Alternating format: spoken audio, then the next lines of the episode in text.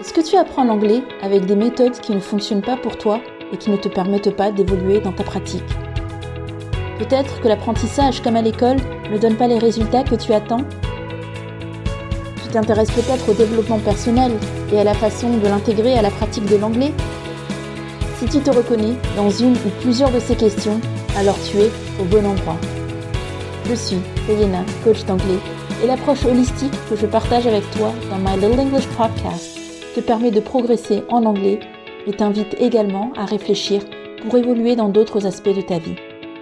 Retrouve-moi deux fois par mois dans un épisode où je partage des outils et astuces pour faire de l'anglais ton atout dans la vie. Pour tout de suite, installe-toi confortablement et profitons de ce moment partagé ensemble.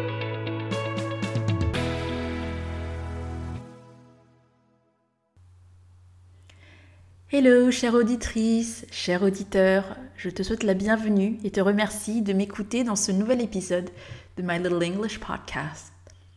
Lors du dernier épisode, j'avais mentionné brièvement que j'allais donner quelques explications au pourquoi de mon absence. Alors, je ne vais pas forcément rentrer dans tous les détails, mais je pensais que ça serait peut-être intéressant d'en parler parce que cela a à voir avec l'échec et la persévérance et cela va probablement te parler, si ce n'est pour l'anglais, peut-être au moins pour autre chose dans ta vie. Donc c'est un petit partage d'expérience, un petit partage de réflexion sur ces expériences de la vie.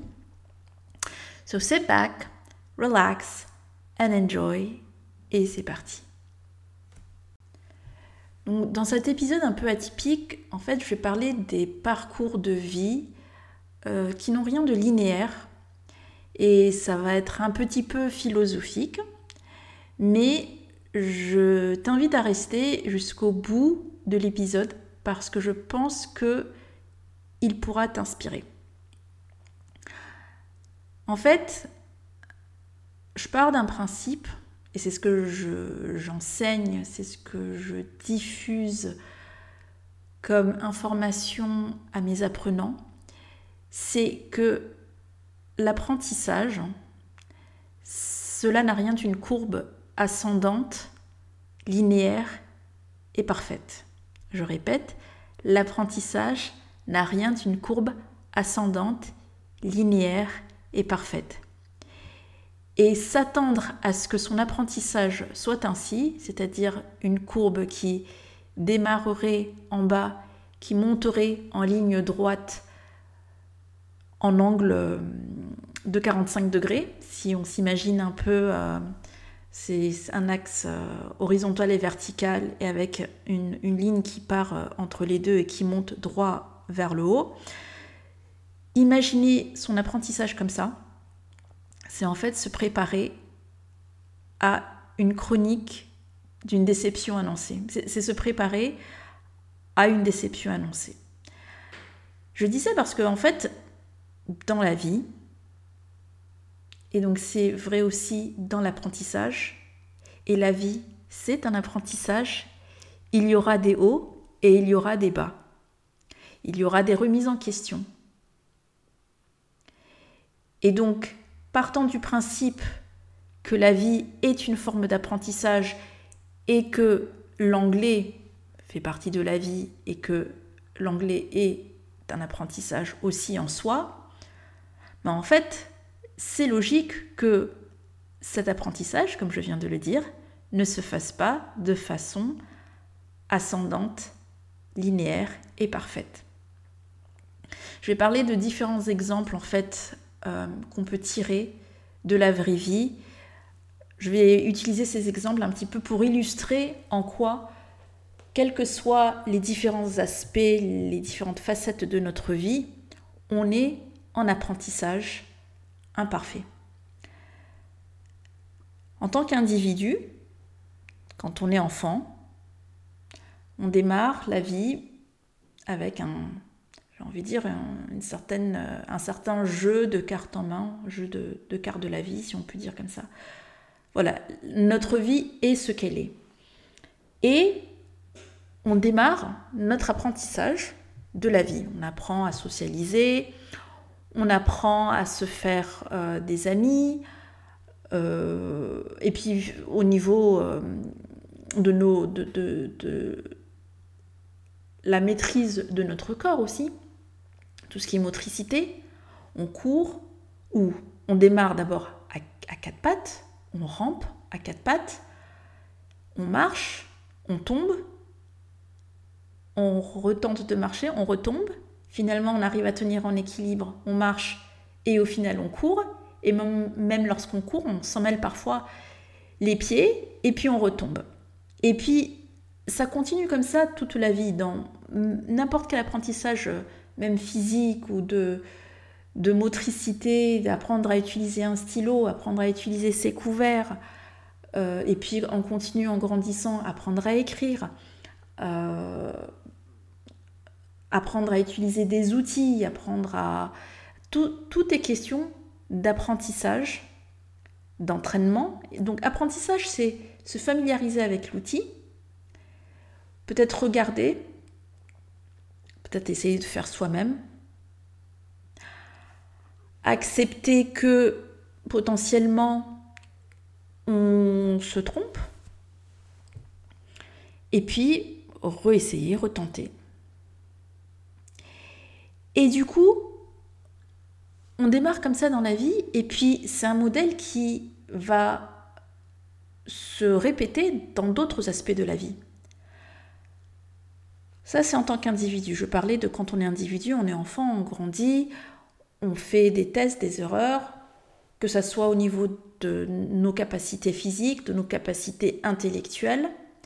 Mais lorsque on est adulte et qu'on devient le conjoint ou le partenaire de vie de quelqu'un, c'est un peu pareil en fait. C'est-à-dire que quand tu es en couple, quand tu es seul, tu te gères toi-même et déjà tu te dis c'est pas mal, j'ai appris, j'ai appris à me gérer toute seule. Mais quand tu rentres dans un couple, c'est pareil, tu apprends ce que c'est être en couple, tu apprends ce que c'est la communication en couple. Rarement tu rentres dans ton premier couple et, que ça fonctionne et que c'est une vie qui est un long fleuve tranquille et qui évolue de façon linéaire. Il y a des hauts, il y a des bas, si on arrive à tenir plusieurs années ensemble, il peut y avoir encore des problèmes de communication ou de compréhension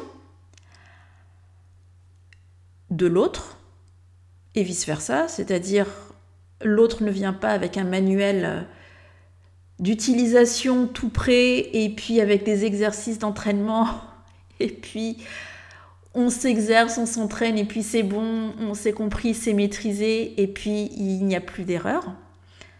Non, parce que même parfois l'autre ne se connaît pas bien, ne se comprend pas bien, arrive avec son, son bagage personnel. Et donc, il y a toujours cet ajustement réciproque d'essayer de comprendre l'autre et puis de comprendre aussi soi-même comment on, fonctionne et comment on évolue aux côtés de l'autre. Et puis, on apprend en fait à se comprendre, à communiquer ensemble, à vivre ensemble. Et on ajuste, et parfois on se loupe parce que on a mal interprété, mal compris, on n'a pas voulu comprendre. voilà, il peut y avoir différents facteurs qui rentrent en compte qui font que ce n'est pas quelque chose qui va fonctionner de façon linéaire. En fait, tu testes, tu essaies, et tu vois si ça fonctionne ou pas. Ce qui fonctionne aujourd'hui peut ne pas fonctionner demain. Et puis tu retentes en fait pour que ton couple euh, ben, continue quand même à fonctionner et tenir la route. Je vais prendre un autre exemple. C'est celui d'être parent. Alors ça c'est assez parlant parce que lorsque notre euh, enfant arrive au monde, en tout cas le premier né, et puis je pense que ça, ça peut valoir aussi pour les enfants suivants, il n'y a pas de manuel de la parentalité. On peut lire beaucoup de livres qui vont nous parler de ce que c'est la parentalité, de ce à quoi on peut s'attendre, du langage des enfants, comment ils évoluent. Quand je parle du langage, ce n'est pas la verbalisation, mais interpréter les comportements des enfants, effectivement les différentes étapes de leur croissance. Mais même toute cette préparation-là, au final, ne nous permet pas d'avoir une connaissance parfaite, exacte, qui nous permet d'anticiper toutes les réponses à leur donner, tous les besoins qu'ils auront. On, est tout le temps un petit peu dans une mise en place de stratégies, de tentatives, d'essais, de corrections, d'ajustements. Et donc cette relation-là, c'est pareil. Elle est en train de s'améliorer. On apprend au fur et à mesure ce que c'est d'être parent. On l'apprend dans le temps. On affine notre mode de communication en fonction de l'enfant qu'on a en face de nous parce que notre premier-né ne sera peut-être pas le ne sera pas pareil que le deuxième enfant, ni le troisième, ni le quatrième. Chacun, chacune aura sa personnalité. Ce qui aura fonctionné avec l'un ne fonctionnera peut-être pas avec l'autre. Et donc on ne peut pas dire que parce qu'on aura potassé tous ces livres-là, qu'on aura fait des exercices, même des accompagnements à la parentalité, ça existe des groupes comme ça, ou des simulations de situations. On peut se dire on a essayé, on a, a fait des jeux de rôle avec le parent. Il y a des méthodes hein, qui existent pour ça dans, dans la parentalité. On peut s'être investi là-dedans. Ça ne veut pas dire qu'en faisant un copier-coller, ça va fonctionner. Par contre, ça va nous donner des outils, ça va nous aider à avoir une meilleure compréhension, une meilleure lecture, à mieux nous préparer. Mais ça ne veut pas dire qu'on va être exempt de surprises. Ça ne va pas être, ça ne veut pas dire qu'on ne va pas être exempt de sentiments d'incompréhension, d'échec, de culpabilité, de désespoir. Loin de là. Donc, ce n'est pas parce qu'on se prépare et on s'entraîne tous les jours. Être parent, par exemple, c'est un rôle de tous les jours. Ça ne veut pas dire que au bout de 5 ans, 10 ans, 15 ans, c'est un rôle qu'on maîtrise à la perfection. C'est de l'entraînement et ça n'a rien. L'apprentissage d'être un parent, pour moi, c'est quelque chose qui dure toute la vie qu'on peut dire on, devient un peu, si je vais le comparer aux langues, on devient un peu fluent dans le langage, dans la langue de la parentalité, mais ce n'est pas quelque chose qu'on peut avoir la prétention de maîtriser à la perfection. Je donne un autre exemple, celui d'être salarié. Lorsqu'on est salarié, je pense, et je le dis pour l'avoir été, on a envie de donner le meilleur de soi, on a envie de montrer qu'on est compétent, on a envie d'être un élément investi, impliqué, reconnu, écouté. Et parfois, on a l'impression de vraiment donner le meilleur de soi-même. Et ça ne va pas empêcher qu'en face, nos collègues, notre responsable va nous dire que le boulot a peut-être été mal fait, qu'on a peut-être fait preuve de négligence ou d'incompétence, parce qu'on a parfois fait des choses vite fait, mal fait, euh, ou que, en fait, juste à un moment donné, on a été un peu fatigué, on a, eu, une baisse de régime et on a, en toute honnêteté, pas donné le meilleur de nous-mêmes parce qu'on voulait expédier la tâche qui nous avait été confiée. Et donc, encore une fois, c'est pareil, ce n'est pas parce que on est dans ce rôle de salarié que, et d'une, on ne peut pas se remettre en question, que de deux, on ne peut pas échouer, que de trois, il ne nous reste pas des choses sur lesquelles on pourrait s'améliorer, se perfectionner, réapprendre, apprendre des nouvelles compétences pour être plus performant dans notre métier en fait. Alors en fait j'ai fait ce ne sont pas des digressions, mais j'ai un peu posé différents exemples parce que moi, je vais arriver à un exemple qui est le mien, qui est celui d'être euh, entrepreneur. Ça fait, ça fait 10 ans, plus de 10 ans, que je forme, j'enseigne en anglais, mais ça fait 3 ans, quand même relativement jeune, entrepreneur, avec une structure à mon nom, avec des responsabilités, et qui font que quand je prends des décisions, je me demande si je suis en train de prendre les bonnes décisions. Je peux lire plein de manuels, écouter plein de podcasts, avoir des discussions avec des mentors, des personnes en activité, des chefs d'entreprise en activité qui ont beaucoup d'expérience et qui vont me parler de leur expérience, qui vont partager de l'expérience et qui vont énormément me nourrir. Mais ce n'est pas parce que ces personnes partagent leurs expériences que ça va m'empêcher moi de faire mes propres tests, mettre en place mes propres stratégies, expérimenter avec un peu de bonheur réussir, mais parfois avec un peu de tristesse échouer. Et donc quand je suis là, je me dis, en fait, je me dis, je suis pas assez bonne pour être euh, entrepreneur en fait. Je peux avoir ce genre de conversation avec moi-même où je dis, moi, je suis pas du tout fait pour ça. J'ai, je me dis peut-être qu'il faut que j'arrête. Et je pense que c'est quelque chose qui aurait pu me traverser l'esprit quand j'ai un peu mis mon podcast en arrêt, non pas parce que je n'ai pas d'élèves ou que je ne, je ne crois pas en ce que je fais, mais quand je voulais essayer des choses nouvelles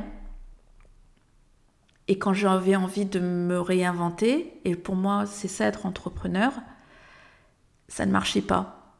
Et pourtant, je voulais un petit peu sortir de la file classique de faire ce qui marche, etc.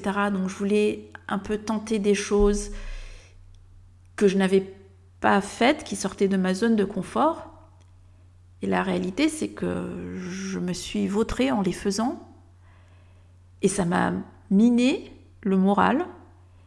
Et du coup, ben, ce faisant, avec euh, ma sensibilité qui est quand même assez marquée, ben, je n'avais pas forcément envie de me repencher sur euh, le podcast et puis sur d'autres euh, choses aussi comme ma présence sur les réseaux sociaux parce qu'à partir du moment où on a l'impression d'avoir un peu raté son coup et que ça donne un peu l'impression qu'on a raté son coup donc on, a un peu, on est un peu raté nous-mêmes, ben ça donne pas envie de se, forcément de se remettre dans une situation vulnérable, de retenter. Et je le comprends. Je, c'est quelque chose que je, comprends et sur lequel même si ce n'est pas au même niveau en termes d'empathie, quand on est un apprenant en anglais, qu'on a tenté son coup et qu'en fait on se rend compte que on n'a pas réussi à s'exprimer ou à se faire comprendre, ou à comprendre comme on le voulait, on a, on a envie de juste euh, rentrer dans un petit trou et se cacher et ne plus tenter en fait, ne plus essayer. Parce que ce n'est pas forcément ça qui va être bénéfique pour notre croissance personnelle, pour notre évolution personnelle. En tant qu'humain, en fait, c'est quelque chose auquel on aspire tous, c'est faire de notre mieux, faire ressortir et voir, faire voir aux autres et puis voir en nous-mêmes le meilleur de nous-mêmes. Mais je pense qu'on ne n'est pas ainsi. Et donc il ne faut pas s'attendre à ce que, je reviens à mon propos de départ, qu'il y ait une évolution linéaire de cette amélioration de soi, quel que soit le domaine de notre vie. Ce sont les expériences de la vie qui nous rendent meilleurs. Et si on accepte de tirer les leçons de nos ratés, de ces expériences et de l'observation des autres, c'est là où on a une chance de devenir meilleur.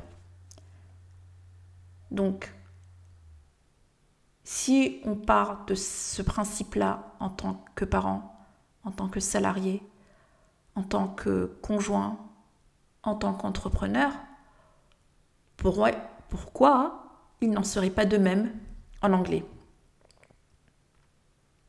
Parce qu'en fait, tout ça, tous ces toutes ces différentes vies qui coexistent en nous, elles ont cela de commun que c'est une évolution irrégulière. On n'apprend pas forcément tous les jours de nos erreurs. Parfois, on est obligé de faire plusieurs fois les mêmes erreurs avant que, enfin, ça rentre dans la tête. On n'est pas parfait non plus tous les jours. Il y a des jours avec, il y a des jours sans. Et dans cette perception de cette inconstance-là, on peut parfois, parfois avoir l'impression de stagner ou de faire marche arrière. Et ce qu'il faut en fait regarder, ce à quoi il faut faire attention en fait dans ces moments-là, c'est la tendance générale.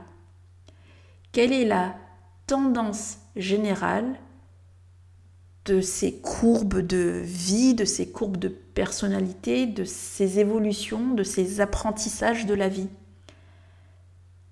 J'ai bien dit la tendance générale. Est-ce que entre le début de ce qu'on était en tant que salarié et là où on en est aujourd'hui, est-ce qu'on n'est quand même pas devenu meilleur dans ce qu'on fait? Est-ce qu'on n'a pas quand même eu une meilleure maîtrise? Malgré la deadline qu'on l'a loupée euh, cette réunion mal préparée, ce truc qu'on a un petit peu improvisé, est-ce qu'au final, on n'a pas un peu progressé dans son métier en tant que parent? Entre le jour de la naissance de notre enfant et l'âge qu'il peut avoir aujourd'hui s'il est un peu plus grand, même s'il a juste un an ou s'il a 5 ans ou 15 ans, est-ce qu'on n'a pas quand même l'impression d'avoir progressé en tant que parent? La tendance générale. Je ne dis pas qu'on est dans la maîtrise parfaite, je dis qu'on a évolué et quand même progressé, évolué pour le mieux. Je ne peux pas dire que c'est tout le temps le cas dans le couple, mais dans la dynamique de couple, c'est encore autre chose parce que ce sont deux entités qui évoluent pour moi en tout cas, en parallèle. Donc ce sont deux énergies, deux dynamiques différentes qui sont constamment en train d'essayer d'évoluer dans la même direction. Donc c'est le fameux 1 euh, plus 1 égale 3. Et là, je ne parle même pas de l'enfant, c'est le, le, partenaire numéro 1, le ou la partenaire numéro 2, et puis le couple, ça forme trois choses. Donc c'est encore, c'est encore autre chose, mais ça reste quand même dans cette idée que dans comment on évolue l'un autour de l'autre, est-ce que entre le moment où on s'est rencontrés et aujourd'hui, si notre couple tient encore, est-ce que ce n'est pas parce que on a finalement travaillé pour que ça fonctionne. On a fourni les efforts. Peut-être il y en a qui étaient minimes, d'autres qui étaient plus importants, mais on s'est pas dit je vais euh, m'occuper de moi, me, myself and I, et puis euh, l'autre, euh, hein, il fait ce qu'il veut, et puis il ne tient pas compte de moi s'il n'a pas envie de tenir compte de moi, et puis moi je ne tiens pas compte de lui si je n'ai pas envie de tenir compte de lui. Il y a, il y a quand même un minimum qui fait que pour que ça tienne dans la durée, si on est chacun des êtres évolutifs, qu'on essaie d'évoluer en, étant deux petits, moi je vois ça comme deux petits bouts de tourbillon euh, qui, évoluent l'un à côté de l'autre. Et la taille du tourbillon peut grossir ou, ou se réduire, mais ils évoluent en parallèle l'un à côté de l'autre. Et ça, c'est une autre conversation à avoir. Donc l'idée, c'est de regarder la tendance générale. Parce que, pour revenir à l'anglais,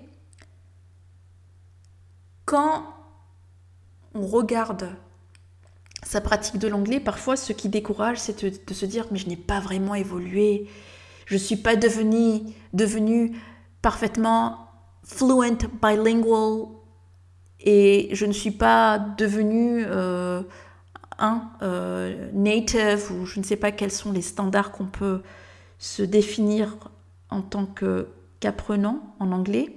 Enfin, les standards, je, sais quels, quels, peuvent être les critères, mais toi, euh, mon auditeur, mon auditrice, je ne sais pas quel est l'objectif ultime que tu te fixes dans ta tête, mais s'il y a une chose que je peux t'encourager à faire, c'est de regarder la tendance générale. Et en fait, si cette tendance générale est celle d'un mieux entre ton point A et ton point B, tu n'as pas besoin de t'inquiéter plus que ça. Parce que, encore une fois, la croissance, grandir, ce qu'on appelle growth en English, ce qu'on appelle growth chez les anglophones, ce n'est pas quelque chose de linéaire. Et à partir du moment où tu vois que la tendance générale est au mieux, moi j'ai envie de dire, c'est aussi savoir regarder ça, cette tendance-là, et cultiver un peu cet esprit d'optimisme. Euh, pas de, du verre à moitié vide, ah je suis pas encore arrivé, c'est, c'est pas, comment dire, ce n'est pas parfait, ça ne sera jamais assez. C'est regarder la tendance générale et se dire que si tu as pu aller aussi loin ou arriver là où tu en es, même si tu n'as pas l'impression d'être aller super loin, mais d'avoir fait un bout de chemin, tu es sur la bonne voie. Et tu ne forcerais pas un petit enfant de devenir adulte du jour au lendemain. Tu sais qu'il a besoin de temps pour grandir. Le jour où tu as rencontré ton conjoint, ta conjointe, tu ne t'es pas dit, il faut que dans trois mois, cette personne soit mon mari, m'épouse et que nous ayons, euh, nous soyons parfaitement synchro sur tout. On sait qu'il faut du temps. Et puis même aujourd'hui, je parlerai même au niveau du salariat. en tout cas, moi, c'est une valeur que je prône encore, c'est de se laisser le temps de se mettre à l'aise et de s'acclimater dans un nouveau poste et pas de se dire je viens d'arriver, je suis junior, dans six mois, il faut que je sois un senior, euh, top level manager, ou. Enfin, c'est ces mentalités qui se disent euh, oui, c'est bon, je suis arrivé, j'ai fait mon stage, trois mois plus tard, je suis salarié, six mois plus tard, je suis manager. Non.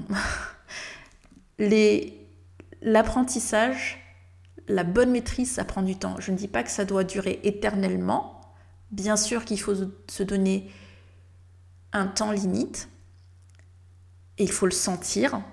Parce que ça, ce sont des choses qui se sentent aussi. Sentir si on a progressé. Et puis aussi accepter, moi je dirais accepter ses limites. Quand je parle d'accepter ses limites, c'est le fait que en fait, à la fin de la journée, l'essentiel, c'est de se dire, j'ai fait du mieux que j'ai pu, avec l'énergie, le temps, la motivation que j'avais de disponible à ce moment-là. J'ai fait du mieux que j'ai pu avec l'énergie, le temps, la motivation que j'avais pour ce boulot, j'ai fait du mieux que j'ai pu avec l'énergie, le temps, la motivation, j'espère, dans cette relation de couple ou dans cette situation dans laquelle je suis en couple. J'ai fait du mieux que j'ai pu avec l'énergie, le temps et j'espère la motivation en tant que parent. À ce moment-là, j'ai géré du mieux que j'ai pu avec ce que j'avais de disponible comme ressource à ce moment-là.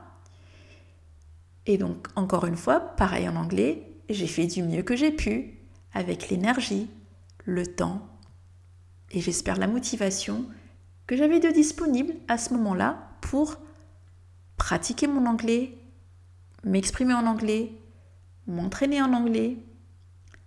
J'ai fait du mieux que j'ai pu. Et j'accepte mes limites, j'accepte qu'à un moment donné, je ne suis pas tout le temps au top de mon énergie, je ne suis pas tout le temps au top de ma motivation, je n'ai pas tout le temps un temps optimum, optimal, mais je l'ai fait avec dévouement, je l'ai fait avec conviction. Parfois, ça a donné les résultats escomptés. Parfois, ça n'a pas donné les résultats escomptés. Et ça ne veut pas forcément dire que je vais tout abandonner et tout bazarder. Ça veut juste dire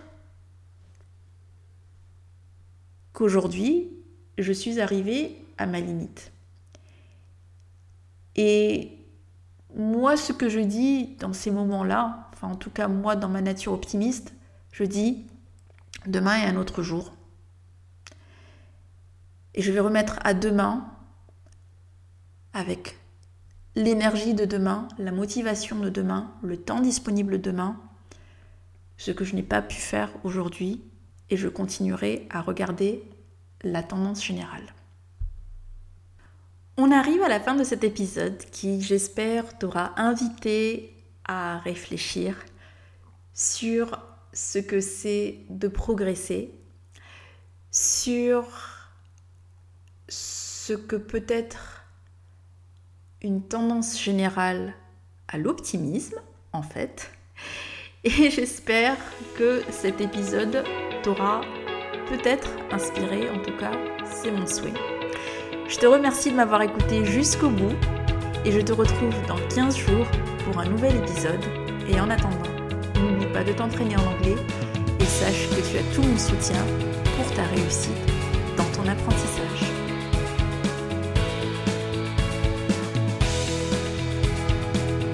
Je suis Tayana, coach d'anglais, et je viens de te présenter My Little English Podcast. Est-ce que cet épisode t'a plu? N'hésite pas à me le dire en m'envoyant un message sur mon compte Instagram, The Prof d'anglais. Pour ne manquer aucun épisode, pense à t'abonner et je te donne rendez-vous dans 15 jours pour le prochain.